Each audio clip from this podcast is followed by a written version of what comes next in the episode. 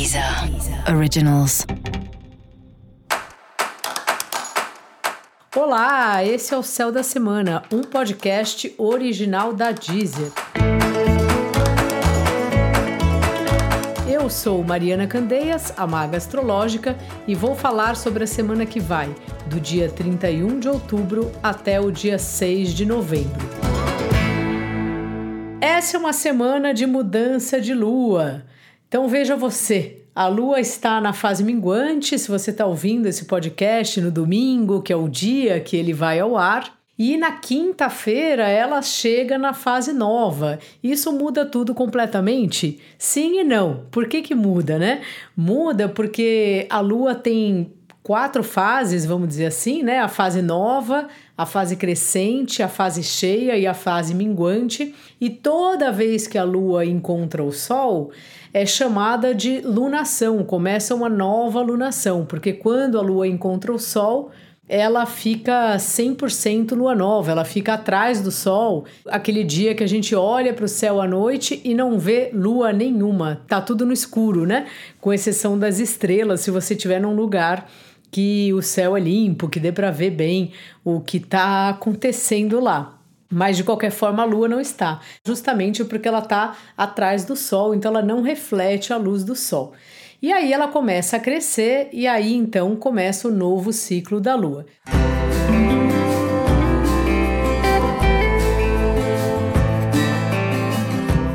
Portanto, a gente está numa semana que agora, domingo, a lua está na fase minguante, então ela vai diminuindo cada dia mais. Se você quiser fazer a experiência de observar o céu à noite, você pode fazer isso. E quando for quinta-feira, ela vai encontrar o Sol começando uma nova lunação. E sempre a lunação é no signo onde esse encontro ocorre. Então, nesse caso, vai começar a lunação de Escorpião.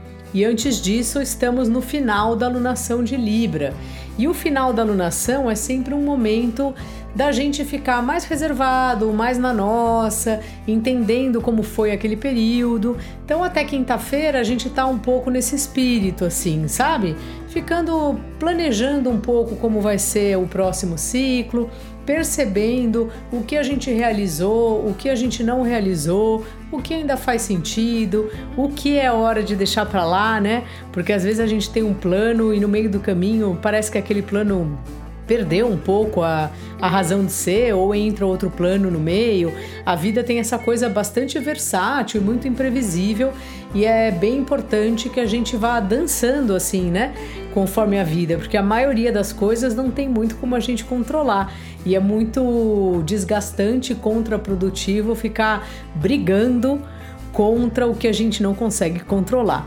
Então veja aí, fique aí até quinta nessa reflexão no que você acha que você conseguiu fazer nessas últimas quatro semanas e no que perdeu o sentido para você e quais são os seus planos para o próximo ciclo que começa na quinta à tarde. Antes que eu me esqueça, ative aí no seu aplicativo da Deezer as notificações para os novos episódios para você não perder nada do que acontece por aqui.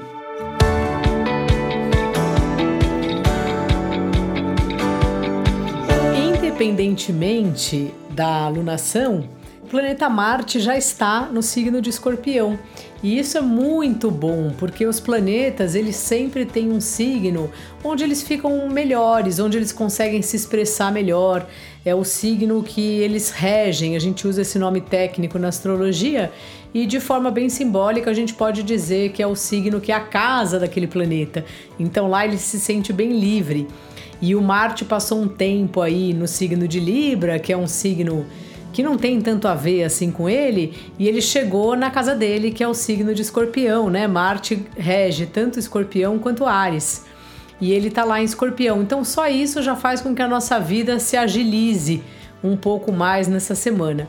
O Marte em Escorpião fala sobre a gente ter foco, ter uma pontaria, ter uma estratégia, não sair desperdiçando muita energia e também não ficar num lugar que talvez antes pudesse estar acontecendo com você de o tempo inteiro é muita opinião, muitas oportunidades, muitas opções e o fazer acaba se dispersando assim.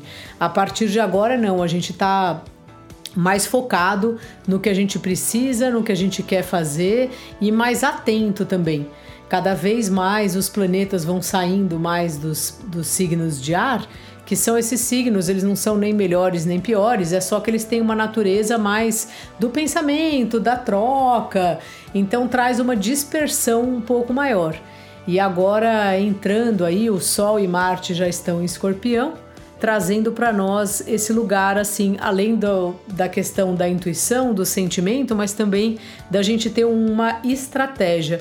Escorpião é um signo que gosta muito de controlar tudo, então ele tem uma visão muito precisa do que ele quer fazer. É um signo que prima pela sobrevivência. Então a gente tá nesse clima aí, sabe? Olhando bem o que a gente quer, para onde a gente vai e quais são as nossas metas de fato, assim, para não ficar gastando muita energia à toa.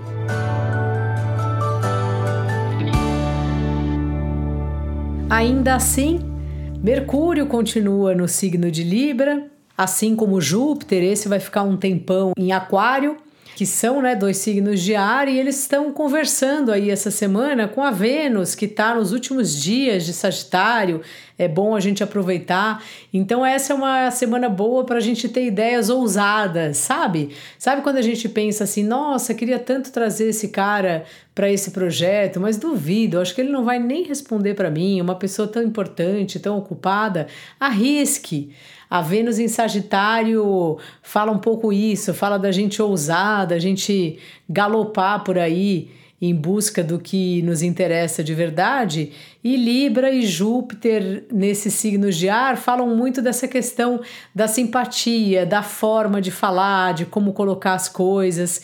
Então, muitas vezes, com jeitinho, a gente acaba conseguindo coisas que pareciam impossíveis antes. Então essa é uma aposta aí para a semana, sabe, para você continuar fazendo aí os seus contatos, falando com as pessoas, mandando e-mail, mandando mensagem, sem tirar do foco qual o seu objetivo principal com essas abordagens. Claro, fora as amizades, que daí o nosso objetivo é justamente estar tá lá de bobeira, trocando uma ideia com o nosso amigo, e isso é fundamental na nossa vida.